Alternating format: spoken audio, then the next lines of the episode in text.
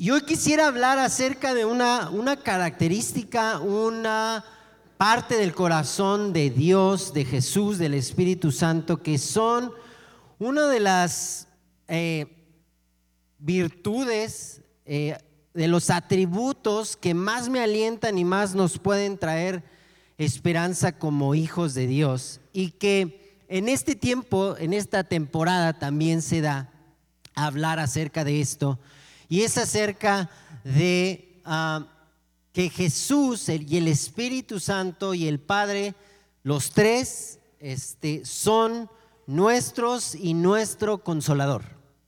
¿Alguna vez has escuchado hablar acerca de esto? Jesús es nuestro consolador. Y una de las cosas más importantes, y, haciendo un poquito de, de memoria en cuanto a lo que hablamos, eh, eh, el Señor habló el domingo a través del pastor Tony, es esto, cuando Jesús es anunciado, cuando Jesús nace, una de las cosas que se habla a los pastores, que se anuncia al mundo, también es eso, es que Él es nuestro consolador. Y esta parte de que Él es nuestro consolador es incluso algo que se menciona en Isaías 61 como una de, la, de los componentes más importantes de su unción, de su llamado consolar al corazón abatido. Entonces, yo quisiera hablar de esto en esta noche y poder hablar de una manera que sea real, pero que también pueda ser muy práctica en nuestro corazón. Eh, vivimos en un mundo que es difícil de habitar. Tenemos una vida que es difícil muchas veces de, de sobrellevar, de confrontar. Y Jesús es esta esperanza firme. Él es lo que ha marcado la diferencia muchas veces y todas las veces que nos tenemos que enfrentar a situaciones difíciles. Y Él no solamente es este gran creador del universo todopoderoso que lo llena todo, sino también es una persona que puede estar tan cerca como nuestra respiración.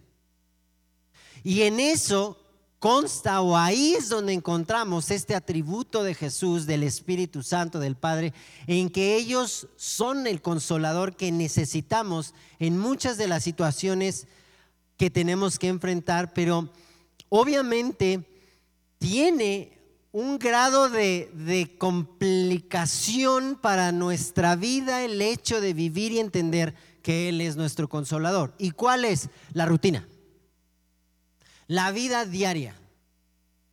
Yo puedo decir, amén, Él es mi consolador, pero la vida diaria y las presiones de la vida pueden hacerme olvidar muy fácil. ¿Por qué? Porque vivimos en situaciones, perdón, todos estamos expuestos a situaciones externas que vienen a nuestra vida y entran como algo de lo externo a mis emociones, a mi alma, con el fin de querer entrar hasta mi corazón, a mi espíritu. Entonces, es ahí en donde, en donde a veces es difícil que yo pueda entender o es difícil que yo pueda ver esta consolación. ¿Por qué? Porque no estamos a veces tan acostumbrados o se nos pierde muy fácilmente el cómo es que funciona esta consolación y desde dónde parte. Y ahí es donde entra lo difícil de la rutina, de la vida diaria, de las presiones, porque podemos acceder a muchas cosas externas que pueden darnos esa consolación. Y en este, en este tiempo, en esta temporada, es una temporada difícil para muchos corazones y para muchas personas, especialmente esta temporada. Eh, el que Jesús sea nuestro consolador es algo que, va a venir a avivar muchas partes de mi fe. Va a venir a transformar muchas partes de mi, de mi espíritu y de mi identidad y de quién soy también. Y la consolación viene, y Jesús viene como un consolador a nuestra vida, a través de algo muy claro que voy a estar mencionando constantemente. Jesús viene como un consolador y trae consuelo a mi vida a través de una sola acción y un solo lugar que se llama la intimidad. Es cuando yo puedo ir a Jesús, es cuando huyo, es cuando me hace poco, voy a, contar rápido esto, hace unas semanas, eh, fui ministrado y consolado por una palabra que yo mismo di. O sea, que yo mismo hablé, pero que dio Jesús, ¿no? Y estaba todo ah, en una situación bien difícil y que seguimos enfrentando esa situación, eh, no es personal, es del trabajo. Entonces escribí algo y alguien me escribió de vuelta, que es Ernesto. Y me dijo, ah, necesitaba eso. Y yo lo vi y dije, yo también lo necesito ahorita. Y me metí al, al Spotify y empecé a escuchar la palabra que Dios habló a través de esta burra de Balaam, ¿verdad? Y entonces empecé a ser consolado y me detuve, me metí en un estacionamiento donde estaba esperando a mi esposa y me puse a llorar. Y ahí vino a mi cabeza el entender, si es cierto, cuánto tiempo paso lejos o cuánto tiempo la rutina me aleja de la realidad, de que Jesús es mi consolador, pero Él me consuela en esos momentos en donde salgo y digo, ya, no aguanto, no puedo y estoy solo y puedo llorar y puedo quejar y puedo quejarme y puedo gritar y decir que quiero matar a todos y Jesús es como, ven, aquí está. Y es aquí donde yo puedo cumplir esta función en tu vida. Primera de Corintios 1, 3 al 4 dice, alabado sea el Dios y Padre de nuestro Señor Jesucristo Padre misericordioso y Dios de toda consolación, que nos consuela en todas nuestras tribulaciones, para que con el mismo consuelo que Dios eh, que de Dios hemos recibido, también nosotros podamos consolar a todos los que sufren. En esta parte dice, Dios de toda consolación que nos consuela en nuestras tribulaciones y ese es el primer punto que me gustaría hablar. Quien nos consuela en todas nuestras tribulaciones. No es para ninguno de nosotros un misterio o saber que la vida va a estar llena de tribulaciones. Alguien para aquí, alguien aquí dice, no, qué bárbaro, qué, qué revelación tan grande. Todos sabemos, todos sabemos que la vida está llena de eso. La vida cristiana está llena de eso, la vida normal está llena. Con Cristo, sin Cristo está lleno. Sin embargo, las tribulaciones, que son hechos cotidianos, nos llevan a pruebas que van a desafiar algo. Van a desafiarme en tres niveles. Van a desafiarme en mi espíritu, van a desafiarme en mi alma y van a desafiarme en mi cuerpo también. Entonces, necesitamos un consolador, no solamente para las partes emocionales o no solamente para las partes físicas, necesitamos ese consuelo para la parte espiritual, para la parte del alma y para la parte física o del cuerpo. Entonces, voy a explicar, o me gustaría explicar primero cómo funciona esta parte, porque hay un juego de dos realidades en cuanto a a cómo vienen las tribulaciones a nuestra vida y cómo respondemos a eso.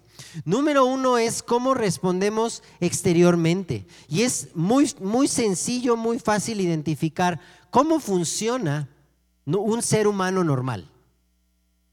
Con Cristo, sin Cristo. Exteriormente funciona así. Una circunstancia ocurre en mi vida que impacta mi mundo, ajá, mi realidad puede ser mi familia, mi persona, mi trabajo, o puede ser un, impacto emocional de una noticia, de un hecho, de, lo que sea. Lo impacta y eso inicia algo. ¿Cómo, ¿Qué inicia? Un proceso de impacto. Es como, como alguien ha lanzado así una piedrita chiquitita en, un, en una alberca o en, un, ah, en agua, cae y hace así, y de repente, ¿qué sale? Una onda. ¿Y esa onda se, se queda así y desaparece? No, esa onda sale y se expande y crece y crece y crece y crece. Así son las tribulaciones. Y van teniendo un impacto que primero comienza por actuar directamente en mi circunstancia para afectar mi alma, para afectarme emocionalmente, para afectar lo que yo pienso.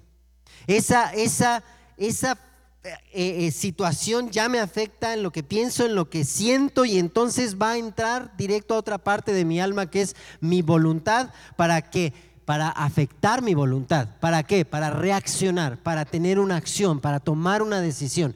Hay alguna circunstancia que impacta mi vida, produce una emoción, genera un pensamiento y entonces mi voluntad decide hacer algo. Defenderme, ofenderme, ¿me explico? Hay una reacción. Cuando existe esta reacción, que es una acción de mi voluntad, va a llegar inevitablemente hasta mi espíritu. Y es cuando la onda ya creció. Cuando la onda ya creció y afecta a mi espíritu, va a tocar áreas de mi espíritu que son fundamentales y en lo que se basa todo lo que soy en Dios y como persona. Mi fe, mi confianza, las convicciones de lo que creo, de quién soy.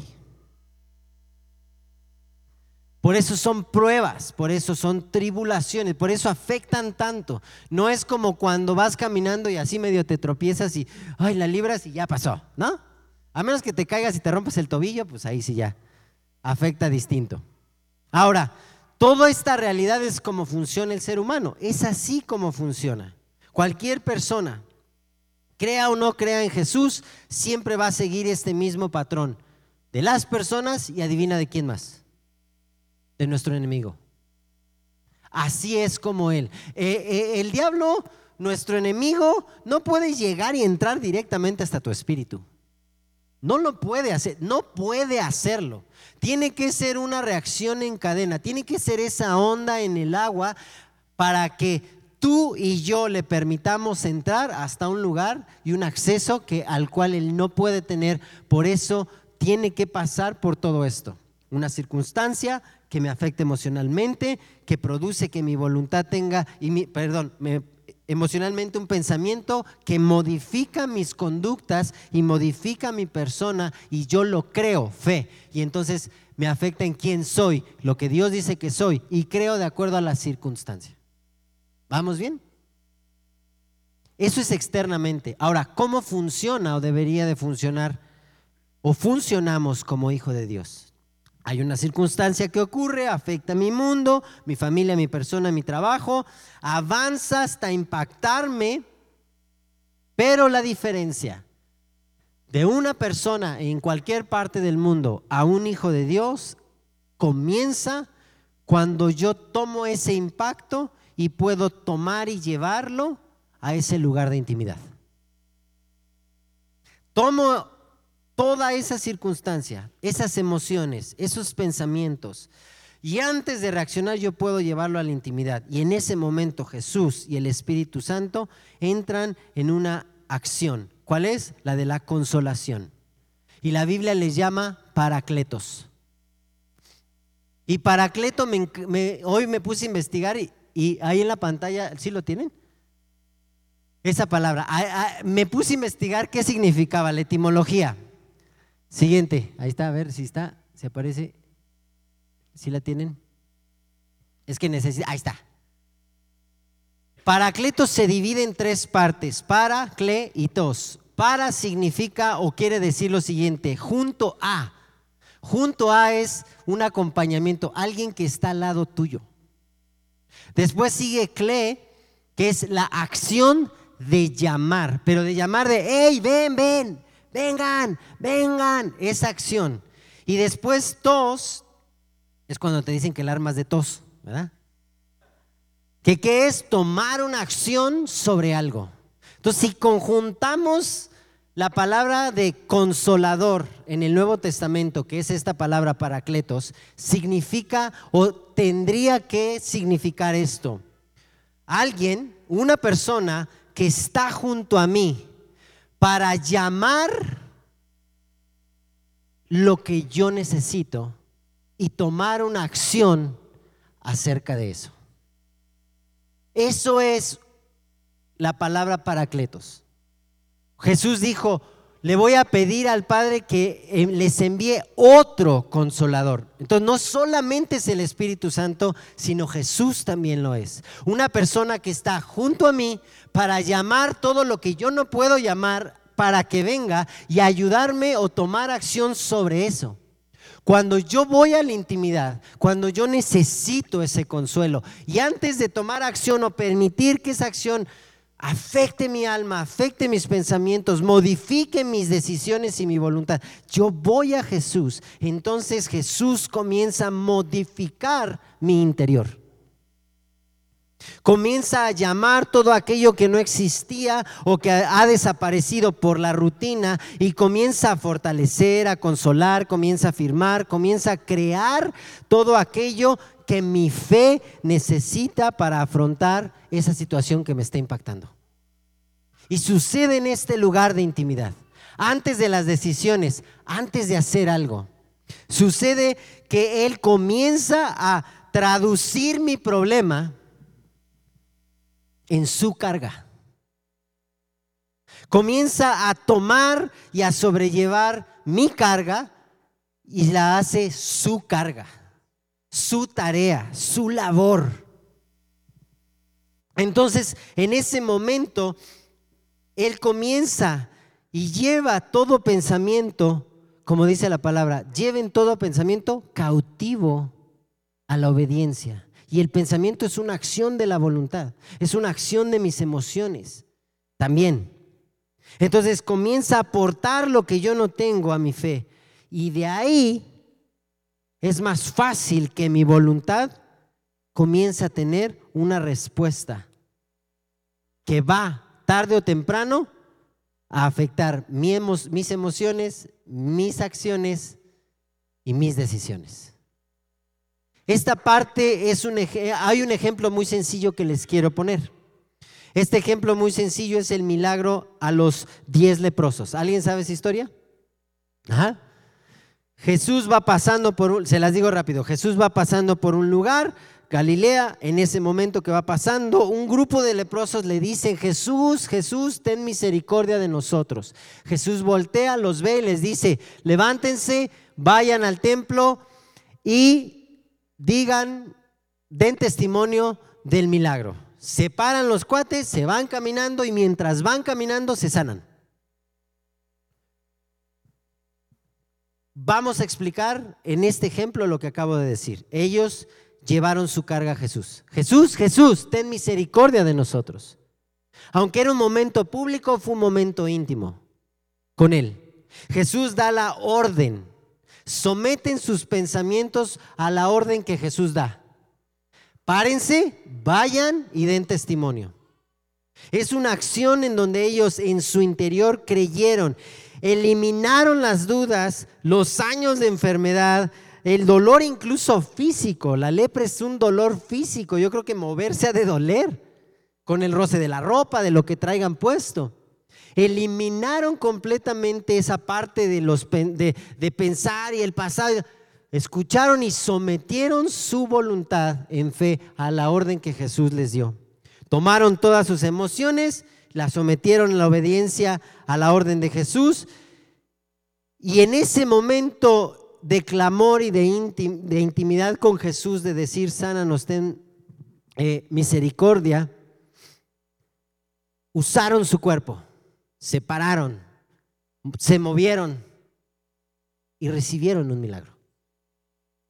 El resultado es que fueron consolados, animados, su fe desde adentro funcionó hacia su voluntad, hacia su cuerpo y ocurrió un milagro.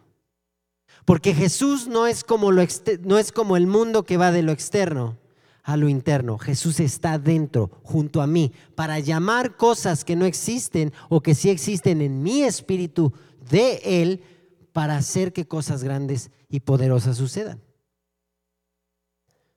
Las corrientes humanistas actualmente, la mayoría de ellas, la declaración positiva, una fe positiva, se basan simplemente en eso, declaraciones de lo que yo, en mi buena voluntad o en mi positivismo, bueno, no es positivismo, pero en mi, en mi pensamiento positivo puedo declarar, decretar, establecer, pero soy yo. Es de lo externo, yo declaro, yo establezco, yo decreto, pero es de lo externo. No están haciendo desde adentro. Claro que, claro que, podemos declarar, claro que podemos establecer, claro que se puede decretar. ¿Desde dónde? Desde la persona de Jesús. Y cosas suceden, porque lo leemos en la palabra. Pero cuando Jesús es nuestro consolador, hay una realidad muy increíble. La realidad es esta. No tengo que hacer nada más que ir a la intimidad con Él. Y de ahí sale todo. De ahí va a haber un cambio.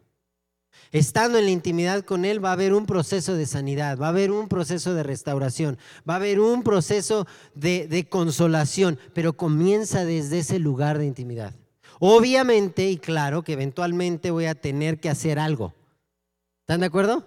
Porque no es magia, no es la varita así de chimpum pan, tortillas, papas, no sé. ¿Me explico? Algo voy a tener que hacer.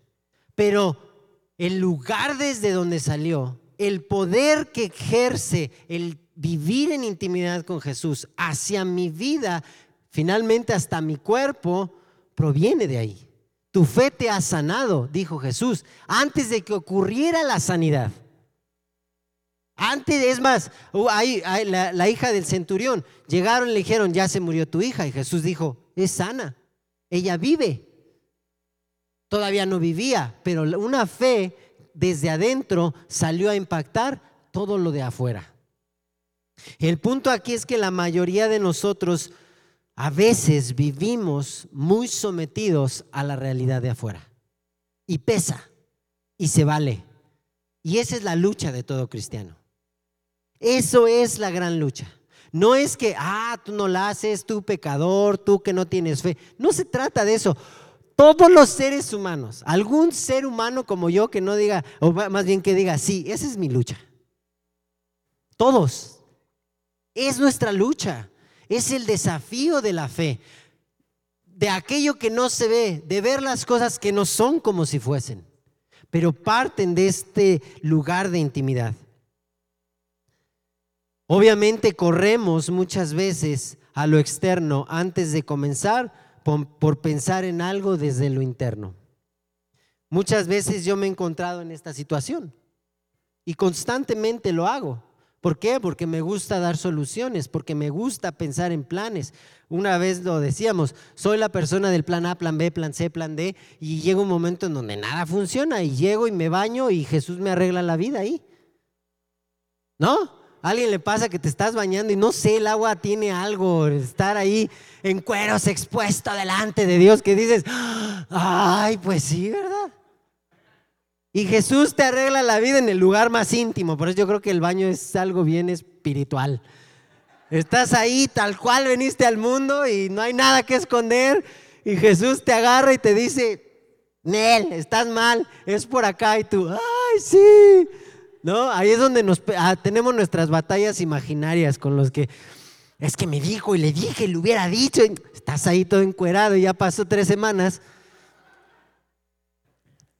Porque el lugar de intimidad tiene un secreto. Mateo 11, 28. Vengan a mí todos los que están cansados y cargados y yo los haré descansar. ¿Cuál es el secreto máximo? Uf, la panacea de vivir esta realidad de Jesús como nuestro consolador. Vengan a mí. Vengan a mí, ese es el secreto. El secreto de vivir una vida de intimidad creciente, poderosa, donde vamos a ver esta parte increíble del corazón de Él, comienza por obedecer. Ven a mí. Listo. Obviamente, sabemos, la vida misma se va a encargar de que nos olvidemos de esto. A veces es tan rápida nuestra reacción, o tiene que ser tan rápida nuestra reacción, la forma en la que tenemos que tomar o decir o afrontar o hablar, que parece que no hay tiempo. Bueno, la intimidad es un lugar para huir. Es un lugar donde yo puedo huir a su presencia, a su persona. Es el lugar donde vamos a ver a Jesús con qué? Con esta realidad. Todo lo que yo necesito está ahí. Por eso dice, ven a mí, yo lo poseo, yo lo tengo. Nada más ven. Es que tengo que decidir ahorita. No importa. Aunque te veas raro y digas, ay, me tengo que parar ahorita, vengo, voy al baño. Y ay, lloras en el baño. A veces es algo tan simple.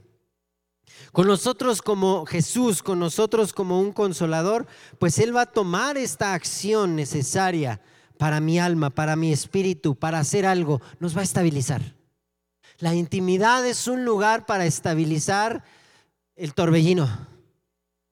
Es un lugar para estabilizar la decisión, el dolor incluso físico. El dolor de, físico de la enfermedad, yo lo he visto. Ha pasado. Mucho tiempo yo pasé por muchas enfermedades. Eh, era muy era alérgico al mundo, básicamente. Yo creo que no era alérgico a mí porque Dios era misericordioso.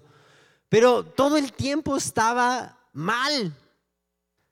Y, para mí era como hasta un consuelo el versículo ese, yo bien espiritual, de Pablo, de, eh, del aguijón en la carne. ¿no? Ah, no, es que a lo mejor mis alergias son mi aguijón en la carne de parte de Dios para mantenerme humilde.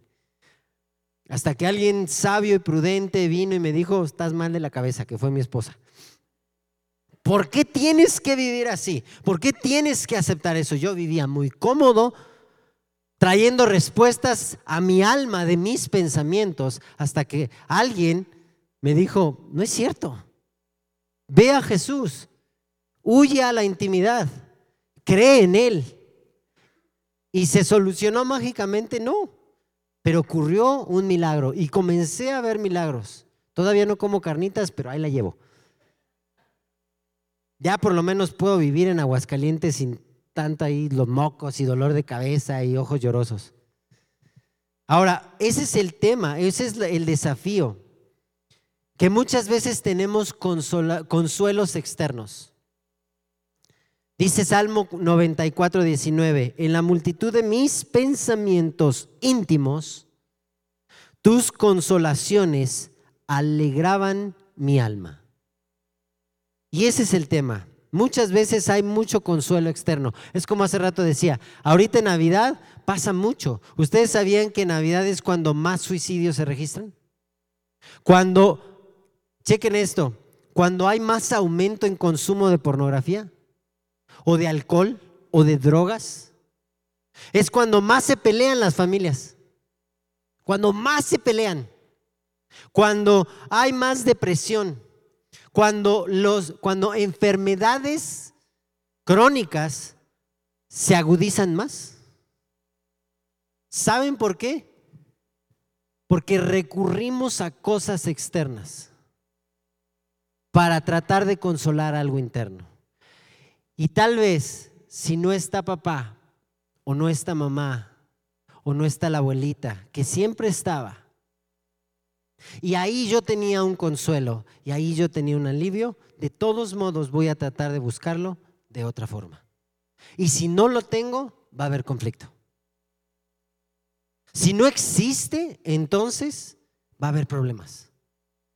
Y hay mucha gente en esta temporada que eso pasa, que no podemos afrontar emociones, no podemos lidiar con emociones. ¿Por qué? Porque estamos fallando, o no fallando, porque nos estamos dejando llevar por la circunstancia antes de ir a este lugar de intimidad.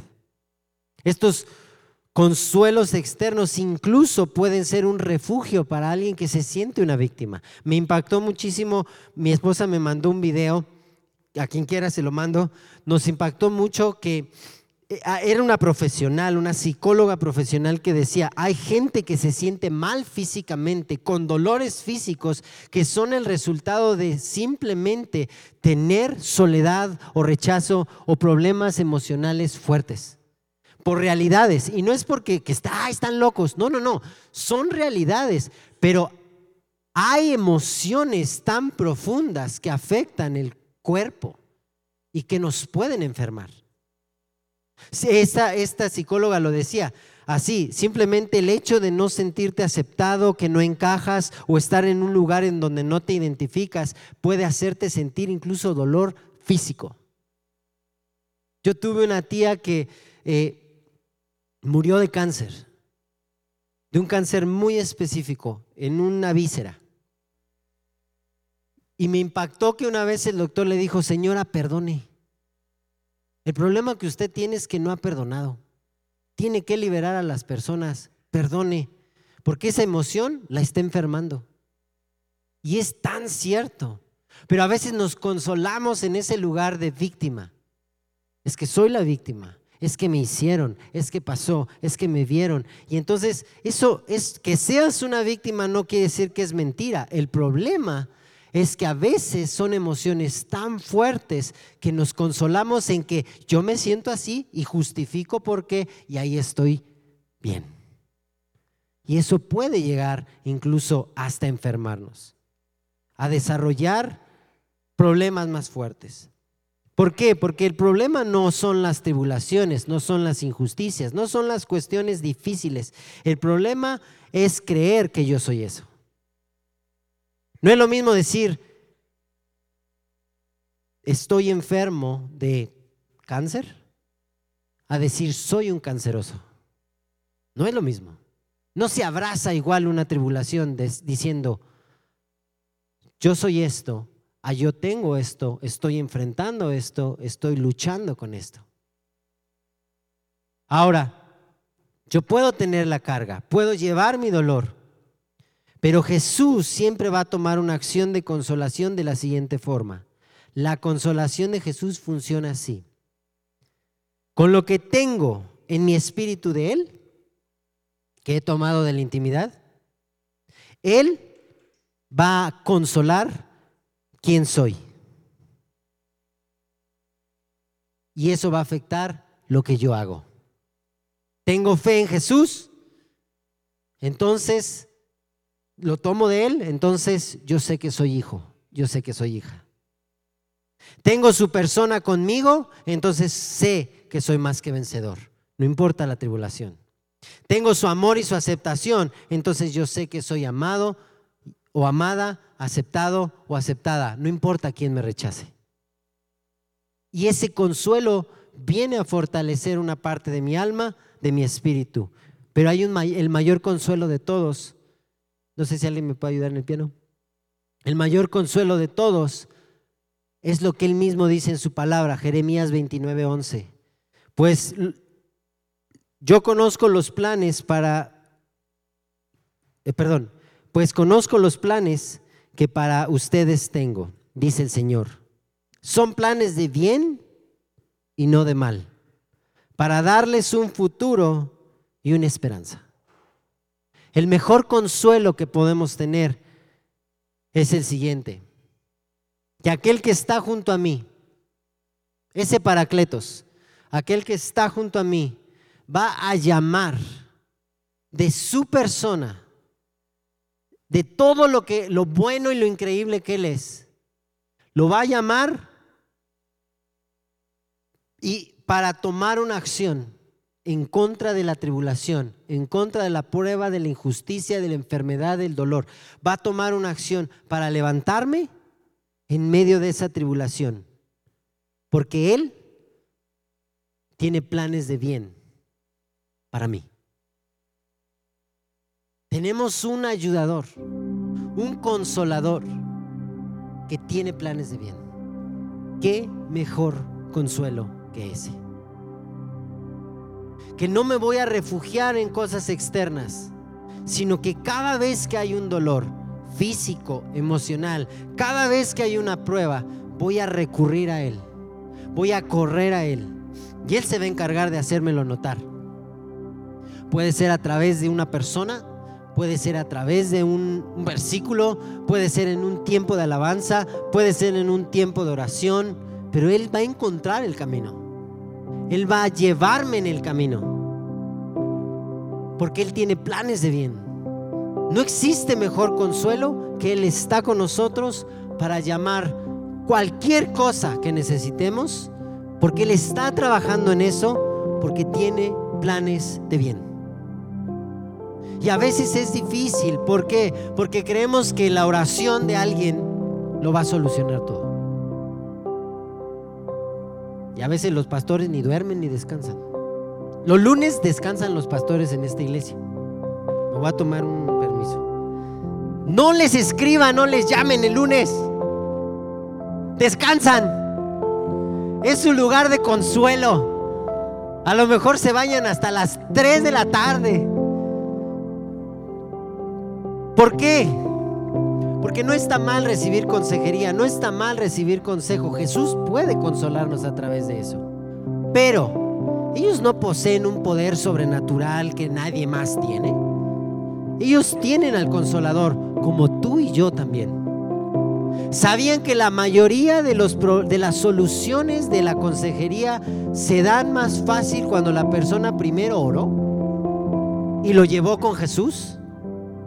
Y Jesús sanó y estabilizó su corazón. Y después de eso dice, bueno, ya me siento bien, estoy tranquilo, ya lo oré, ya Jesús puso paz, ya no quiero matar a todo el mundo, pero sí necesito que me echen la mano en cómo hacer esto y el otro. Claro, perfecto, pero es el mismo consolador para todos.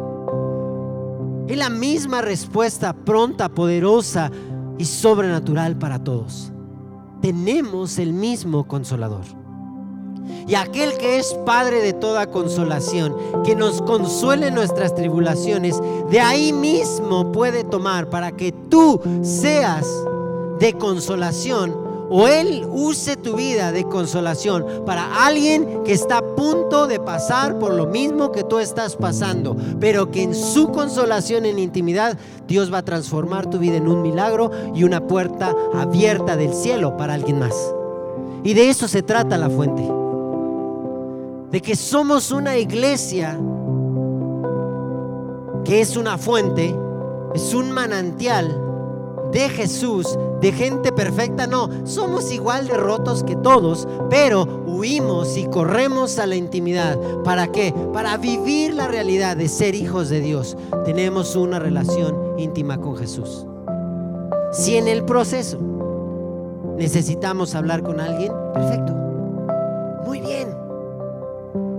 Pero no nos vamos a acomodar a consuelos externos cuando tenemos al consolador máximo. Y vamos a estar constantemente expuestos, sí, Pablo lo dijo. Todo el tiempo estamos expuestos como corderos al matadero. Hay algo que va a morir. Pero Jesús resucita todo y lo consuela y lo sana. Y lo levanta y lo usa para su gloria. ¿Nos ponemos de pie? Esta temporada mucha gente necesita, y sí, sí quiero tomar un tiempo para ser comercial. Este 11, este domingo 11, tenemos la oportunidad cada semana en progreso, en el comedor, tenemos la oportunidad. Los sábados en Tomatina, en Cumbres, tenemos la oportunidad. ¿De qué? De poder ser esa puerta abierta de consuelo para otros. De eso se trata esta iglesia. Bueno, entre otras cosas. Pero de que podamos ser eso. Pero se resuelve con una intimidad.